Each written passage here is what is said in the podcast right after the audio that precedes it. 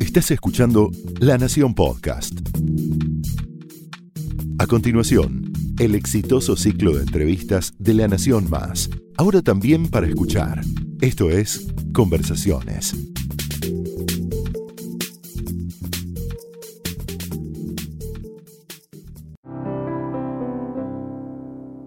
Hola, mi nombre es Nora Bar y los invito a conversar sobre lo que más nos importa en la vida, nuestros hijos.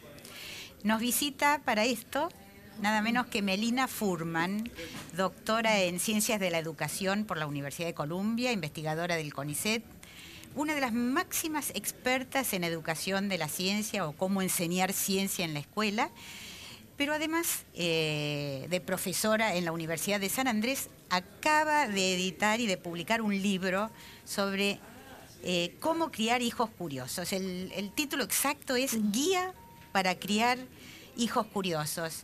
Y la verdad es que es así, tal como vos lo decís, Melina, los chicos vienen sin manual de instrucciones.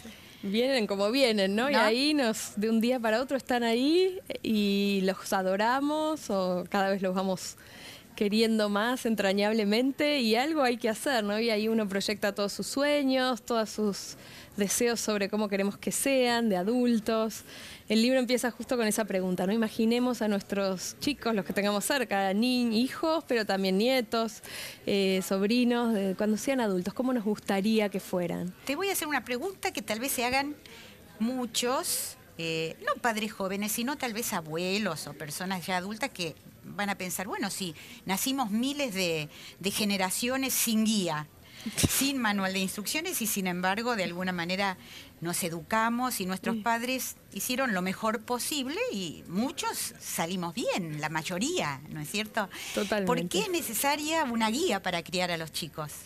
Lo que a mí me pasó como, como mamá, ¿no? mis hijos ahora tienen seis años, tengo mellizos de seis, y como educadora es empezar a sentir que había un montón de cosas que sabemos, que sabemos un montón, súper probadas en ciencias de la educación, en psicología, en neurociencias, que, que dan buenas pistas para orientar un poquito más la crianza. No es que sin guía, bueno, uno no va a saber qué hacer, ¿no? Es combinar esa brújula interior, que es la, mejor de las consejeras, creo yo, con un poco de conocimiento. Y ahí hay cosas que, que podemos tomar con decisiones con más libertad, con más conocimiento. Melina, como vos decís, este, esto no solo parte de todo lo que estudiaste a lo largo de 20 años, los, experimentos que hiciste, toda las, este, la, literatura que analizaste y además probaste, porque tenés muchísimos mm. proyectos hechos en escuelas, etcétera, sino también de la vivencia personal. Vos tenés, tuviste mellizos, tienen seis años y lo delicioso del libro es que muchas veces vos contás también eh, tus propias experiencias, no siempre mm. exitosas, ¿no? No siempre exitosas. Como educadora, ¿te fue más fácil o igualmente difícil eh, eh, educar a tus hijos o te está haciendo? no sé, me, pasa que lo disfruto mucho, que me parece una aventura maravillosa y, la paso bien. Creo que parte del secreto y un poco el, espíritu del libro es pasémosla bien. Y, y, en esos detalles de la vida cotidiana, incluso cuando uno está con la vorágine, sobrepasado, haciendo mil cosas, es encontrar esas grietas de oportunidad, esos momentos, esas lucecitas donde podemos abrir la ventana a la curiosidad. No sé, por ejemplo, a la noche muchos papás y mamás les leemos cuentos a los chicos y eso está buenísimo. Eh, y uno se los puede leer de corrido y disfrutarlos y es hermoso, o también puede cada tanto parar a charlar, ¿no? Del estilo, ¿Qué te parece que puede pasar ahora? ¿O qué podría haber hecho distinto el protagonista? ¿Qué hubieras hecho vos si, hubieras estado en sus zapatos? Eh, ¿Te parece que actuó bien? Es empezar a abrir esas conversaciones que después ayudan a, formar el pensamiento ¿no? de los chicos, de, a, que puedan decir, bueno, ¿cómo, ¿cómo, te diste cuenta que se sentía así el personaje? Eh, o mirar a quién está dedicado el libro, o qué otros libros escribió ese autor. Es empezar a desmenuzar esa experiencia cotidiana tan, tan íntima y tan hermosa en, caminos que te ayuden a, que los chicos sean más curiosos, a que aprendan más, a que tengan pensamiento más riguroso. ¿Por qué ese acento en la curiosidad? Todos los chicos son mm. naturalmente mm. curiosos. lamentablemente muchas veces con el correr de los años y su experiencia en las escuelas es como que en lugar de acrecentar esa curiosidad la van perdiendo de alguna manera, o por lo menos la van perdiendo en el entorno escolar. ¿No les parece que el entorno escolar es un lugar donde ser curiosos? Tal vez van a la playa y encuentran un caracol y se les despierta inmediatamente la curiosidad, pero en la escuela eh, les parece que hay que ir, portarse bien, cumplir con una serie de tareas. ¿Por qué este acento en, la, en mantener viva la curiosidad de los chicos? Totalmente, ¿no? Que los chicos todos vienen con montones de preguntas, son curiosos, los seres humanos somos curiosos por naturaleza. Y yo creo que hoy, estamos en un clima de época donde la curiosidad se valora mucho porque es el gran motor de la, creatividad, de la innovación y, de mantenerse, te diría, joven, encendido para toda la vida, ¿no? Tener algo que nos dé intriga, que nos apasione, es, algo que hoy sabemos que, es fundamental para, tener una buena vida, ¿no? Para, para seguir buscando, para seguir haciéndonos preguntas yo creo que si lo hubiera escrito en otra época, por ahí hubiera puesto otro título, no sé, y guía para criar hijos obedientes o responsables, que obviamente eso también uno lo busca como gran deseo en familia, pero, pero creo que hoy, tal vez más que nunca este valor de la curiosidad es algo que, sabemos que es, clave para, para crear cosas nuevas, ¿no? Te lo pregunto porque comparto, me parece fascinante el hecho de poder mantener viva esa, esa chispa que es la chispa de cualquier conocimiento, ¿no? de cualquier aprendizaje, mm. que empieza por la curiosidad. Pero a veces uno se encuentra con que eh, en la escuela y socialmente también, en lugar de valorarse mucho la curiosidad, se valora tal vez la aparente inteligencia, digamos, o el rendimiento en la escuela. No siempre asociado estrictamente con la inteligencia, pero, pero que eh, para, para lo que es la sociedad, la comunidad, la familia, esa nota, ese 10 en la escuela, eh, pareciera un reflejo eh, que denota qué chico es más inteligente y cuál no. Y eso a veces hace muy difícil confrontar una cultura familiar que busca justamente esto, que los mm. chicos se mantengan curiosos, ávidos de mm. aprender, con lo que se encuentran en la escuela, ¿no? Donde se les ponen notas por saber eh, digamos, declarar una cantidad de conocimientos, saber fechas, números, modos de resolver ecuaciones. Totalmente. Yo, muchos venimos trabajando en esta línea de que la escuela, empezar a potenciar esos espacios de la escuela donde se valoran otras cosas o se premia no tanto la, memoria sino el pensamiento, eh, donde se valora la resolución de problemas. Hay, hay muchas iniciativas muy lindas en escuelas que van en esa dirección para que no solo se valoren otros... Hoy está muy establecida la idea de que la inteligencia no es una sola y no es la clásica lógico-matemática y verbal que era como la señal de, buenos, de los buenos alumnos desde siempre, sino que la inteligencia es un repertorio de capacidades, ¿no? Hay gente que tiene eh, una inteligencia más desarrollada, te diría, en lo musical, en lo artístico, en lo matemático, que hoy, hoy ser inteligente es poder desplegar eh, eso que te gusta, hacer un proyecto que valga la pena, poder trabajar bien con otros, poder lidiar con las propias emociones. Eh, yo creo que es muy liberadora, ¿no? Esa visión de la inteligencia como un repertorio de capacidades para la vida que los chicos tienen y en algunas, en algunas fluyen más y en otras menos y es acompañar desde ahí. Eh, de todas maneras, socialmente todavía uno está como en un brete, ¿no? Porque para entrar a un trabajo, para aspirar a un puesto, se fijan generalmente en, lo, que sobresale es ese rendimiento escolar que no está muy vinculado justamente a este repertorio de habilidades o de mm, aptitudes. Es como una batalla que todavía hay que seguir dando, ¿no? En las escuelas.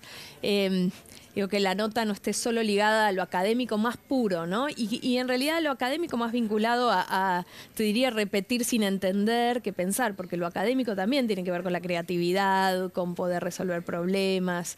Eh, un chico puede ser eh, genial resolviendo problemas en matemática y por ahí en la clase más tradicional de matemática le va mal, donde tiene que hacer un montón de cuentas que no termina de, comprender cuál es el sentido. Entonces yo creo que hay que hacer un, trabajo fuerte, en eh, seguir acompañando a las escuelas en esa dirección, pero también es desde casa qué valoramos de esto que los chicos traen, ¿no? Hay un una historia que yo cuento en el libro que, es como muy liberadora, me parece, para los padres y, que nos da como un llamado de atención, que se llama el efecto Pigmalión, que es un efecto muy conocido en, psicología, que habla de las profecías autocumplidas. ¿no? Pigmalión era un griego, un escultor que eh, hizo una estatua y, la, la trataba como una mujer real, se enamoró de ella, tanto la trataba como una mujer real que vino Venus y la diosa Venus le concedió que se hiciera una mujer de carne y hueso. Y, hay un experimento muy lindo en la escuela que se llama Pigmalión en el aula, que se hizo hace ya varias décadas, donde a un grupo de maestros les dijeron que un cierto grupo de alumnos, algunos les había ido bien en un examen de inteligencia y otros mal. Era mentira, o sea, no habían tomado dicho examen y dejaron a ver qué pasaba durante el año. Y entonces a esos, a esos chicos que los maestros consideraban que eran los buenos, los buenos alumnos, al fin del año vieron que les había ido mucho mejor porque se los habían tomado más en serio, les habían dado más bolilla, les habían dado más ayuda. Y a los que de entrada ellos sentían que eran los malos del curso, a esos les fue mucho peor justamente por la profecía autocumplida. Y esto es cierto en la escuela y también con los hijos, ¿no? Esto de cómo los miramos es muy importante en cómo ellos se van a mirar a sí mismos después. Bueno, vos das algunas algunas indicaciones justamente sobre esto, ¿no? Cómo eh, ayudar a los chicos que a veces espontáneamente no resuelven problemas solos o, no se acomodan mucho al aprendizaje escolar, cómo se puede tratar de dar vuelta a ese escenario para que se sientan a la vez confiados en sí mismos. Pero algo de lo que decís me, me llamó mucho la atención y es que los elogios están bien, mm. pero hasta cierto punto. Muchas veces, como padres, nosotros para darles justamente autoconfianza, les decimos, ay, muy bien, fantástico, maravilloso, genial, ¿no es mm. cierto? Y vos un poco eh, pones el foco en eso y, y decís que está bien elogiar, pero hay que ver cómo se elogia, ¿no? Hay que ver cómo, ¿no? Y qué.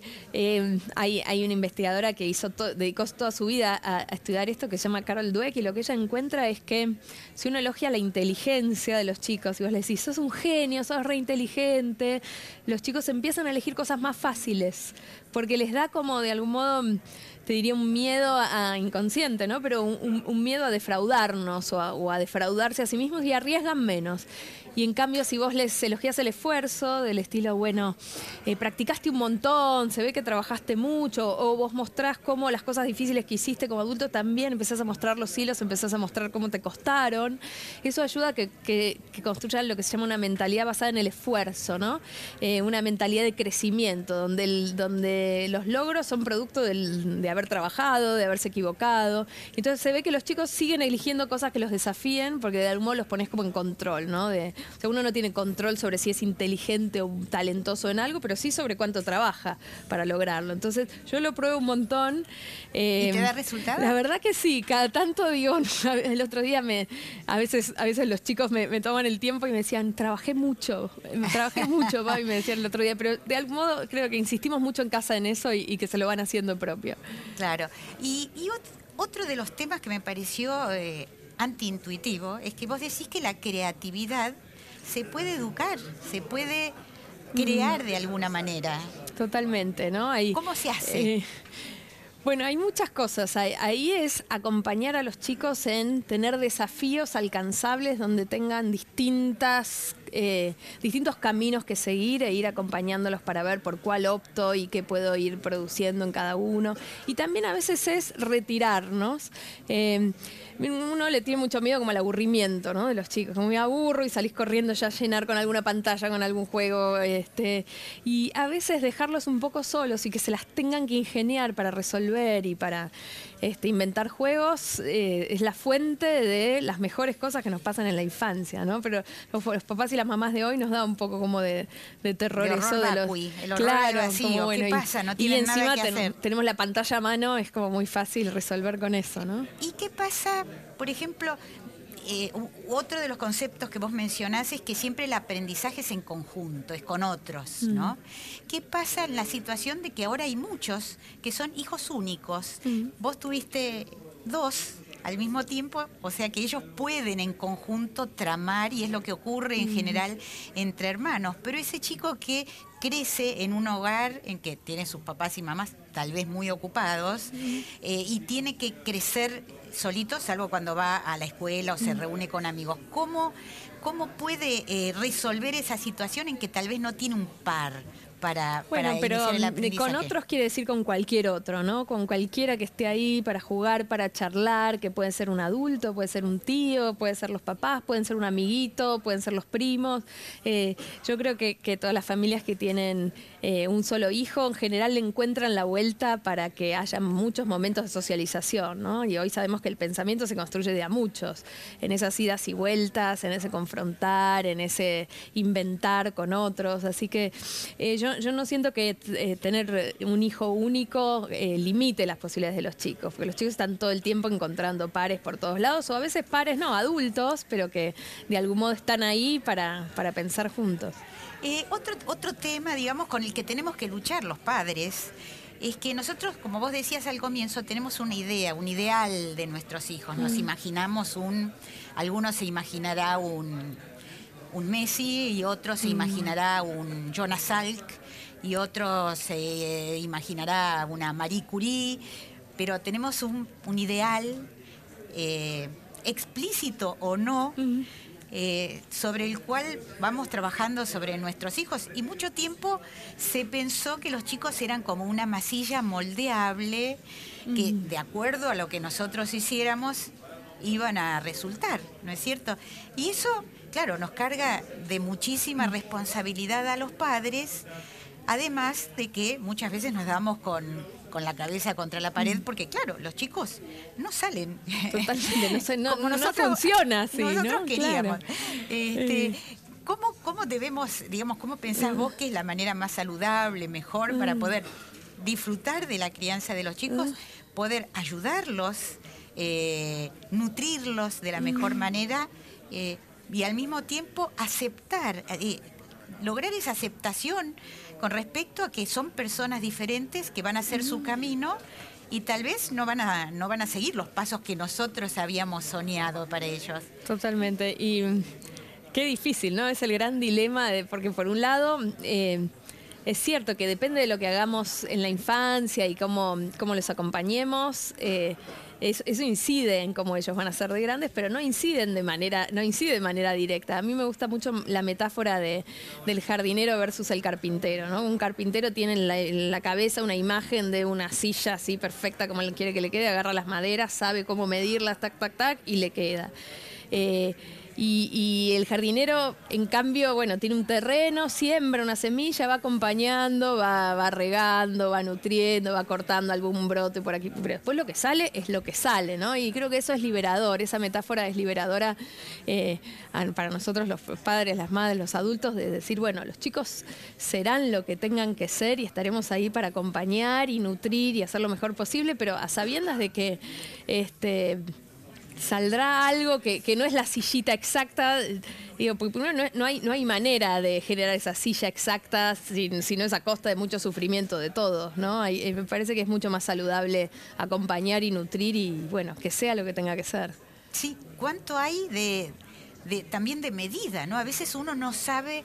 eh, vos mencionás esta imagen del, del jardinero que me encanta, porque es tirar semillas y bueno, después saldrá eh, lo que tenga que salir, pero también está eh, la imagen de decir, bueno, uno es como un diríamos, cocinero que le ofrece comidas y entonces para nutrirlo, para nutrir esa cabecita y ese cuerpo, que esté lo mejor posible, y a veces no sabe mucho la medida y entonces le ofrece, como a, a veces ocurre muchas veces, un menú tan enorme, tan impresionante, que eh, también pone al chico en la obligación de responder frente a expectativas que son también enormes y casi imposibles de cumplir, ¿no? Y a veces eso uno lo ve, por ejemplo, con chicos que se dedican al deporte, a las artes, al ballet, que tienen una autoexigencia descomunal eh, de padres que tal vez piensen que están haciendo lo mejor para sus chicos, ¿no?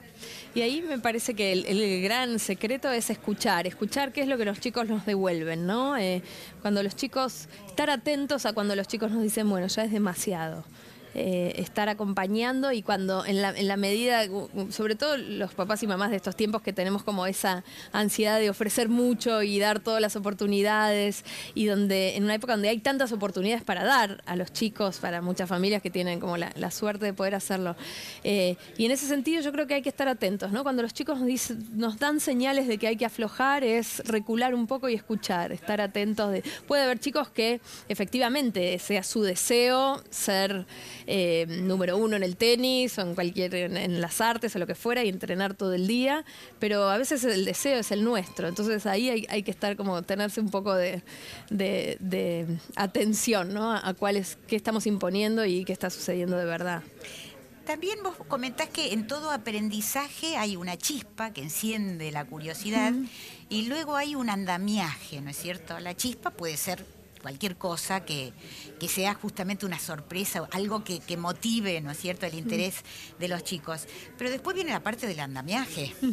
Y a veces no estamos preparados o no podemos porque las circunstancias de la vida actual, tanto las económicas, pura y llanamente las económicas, o tal vez las de un trabajo excesivo por parte de los padres, ambos tienen que trabajar, a veces es poco el tiempo que pueden compartir con los chicos. ¿Cómo hacemos para combinar esa necesidad de acompañar a los chicos con la las propias exigencias que nos plantea nuestra vida, ¿no? Porque también los padres, en tu caso, se da, eh, son profesionales o mm. simplemente tienen que trabajar una cantidad de horas enormes y, no pueden verdaderamente compartir mucho con los chicos. ¿Cómo se resuelve esa, esa disyuntiva? Yo creo que el, tiempo que tengamos mucho o poco, y sobre todo si es poco, es, es buscar tiempo de calidad. Tiempo de calidad quiere decir conectar con los chicos ahí, o estar jugando, o estar charlando, digo, dejar el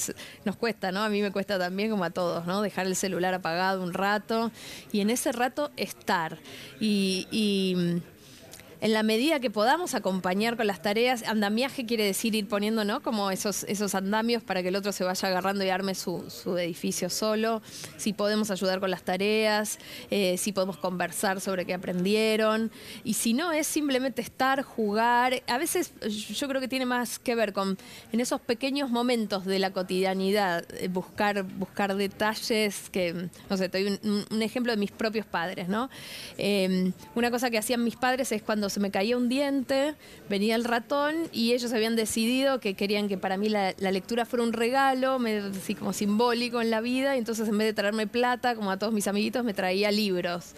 No sé si me gustaba tanto en el momento, pero pensándolo a la distancia, a veces son pequeñas decisiones que tomamos como esta de cómo, cómo les leemos un cuento, cómo los elogiamos, o incluso, qué sé yo, uno puede jugar con los nenes, eh, ponernos a jugar a un juego de mesa que está buenísimo, o a veces podemos subirle un poquito la, demanda a eso, siempre que sea disfrutable, y decir, bueno, ¿y si creamos las reglas nosotros?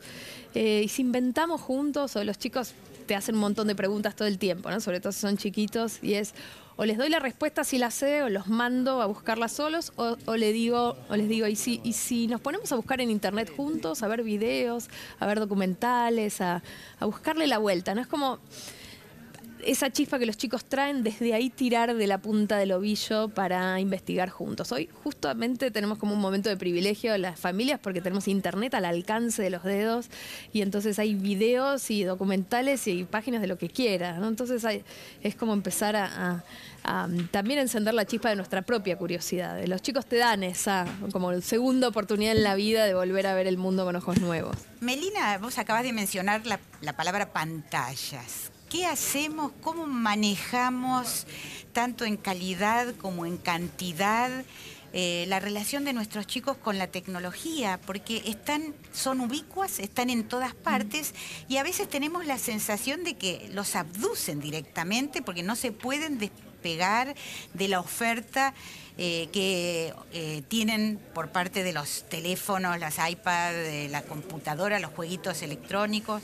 Totalmente, ¿no? En mi época, cuando yo era chica, la lucha de los padres era contra la tele, me acuerdo, ¿no? El chupete electrónico, pero la tele era un rato y había eso y, y no era ubicua, ¿no? Como vos decís.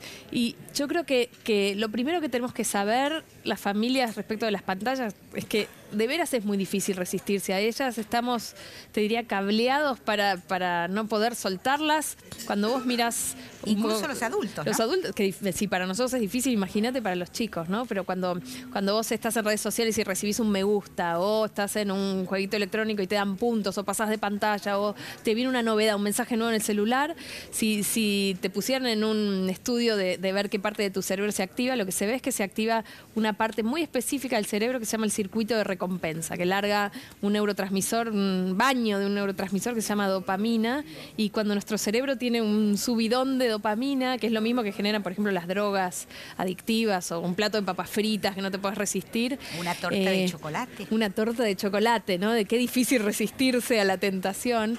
Eh, eso mismo hacen las tecnologías con nuestro cerebro de, hacer que querramos más y que no podamos soltar, ¿no? Y mm, entonces, en ese sentido, para mí una de las cosas para pensar, porque la tecnología está y va a seguir estando y es parte de nuestras vidas y yo creo que es bueno que esté, pero creo que es lo que vos decías antes, ¿no? Pensar en cuánto y qué. Y en, relación con el qué es pensar qué tecnologías ayudan a que los chicos estén más en el rol de, de hacedores y no solo de consumidores, ¿no? Por ejemplo, no es lo mismo jugar un videojuego que programar un videojuego. Y ahí hay un montón de plataformas para que los chicos programen, para que los chicos creen arte, para que los chicos eh, creen música, videos, un eh, montón de videos para aprender sobre cosas, qué sé yo, cuando los chicos te hacen una pregunta y uno puede eh, explorar con ellos, tirar de esa punta del ovillo a ver qué, a, dónde te lleva. Hay un montón de, de videos en la web que nos ayudan a explorar más o aprender a hacer cosas nuevas, tutoriales. Entonces, creo que primero es pensar qué tecnología es mejor que otra, no es toda igual.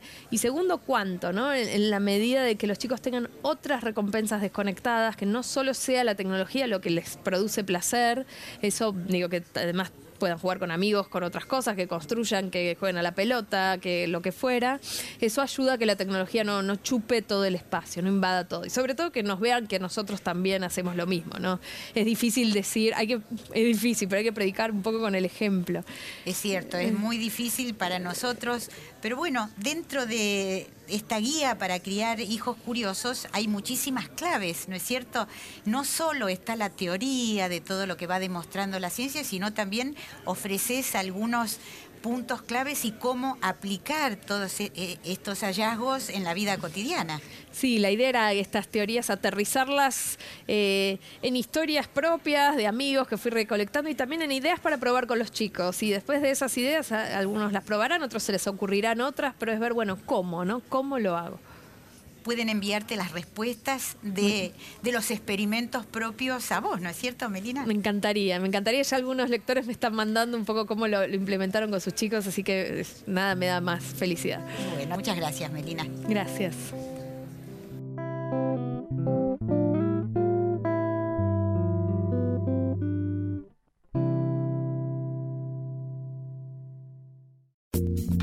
Esto fue Conversaciones, un podcast exclusivo de La Nación. Escucha todos los programas de La Nación Podcast en www.lanacion.com.ar. Suscríbete para no perderte ningún episodio. Estamos en Spotify, Apple Podcast, Google Podcast y en tu reproductor de podcast favorito. Seguí escuchando La Nación Podcast.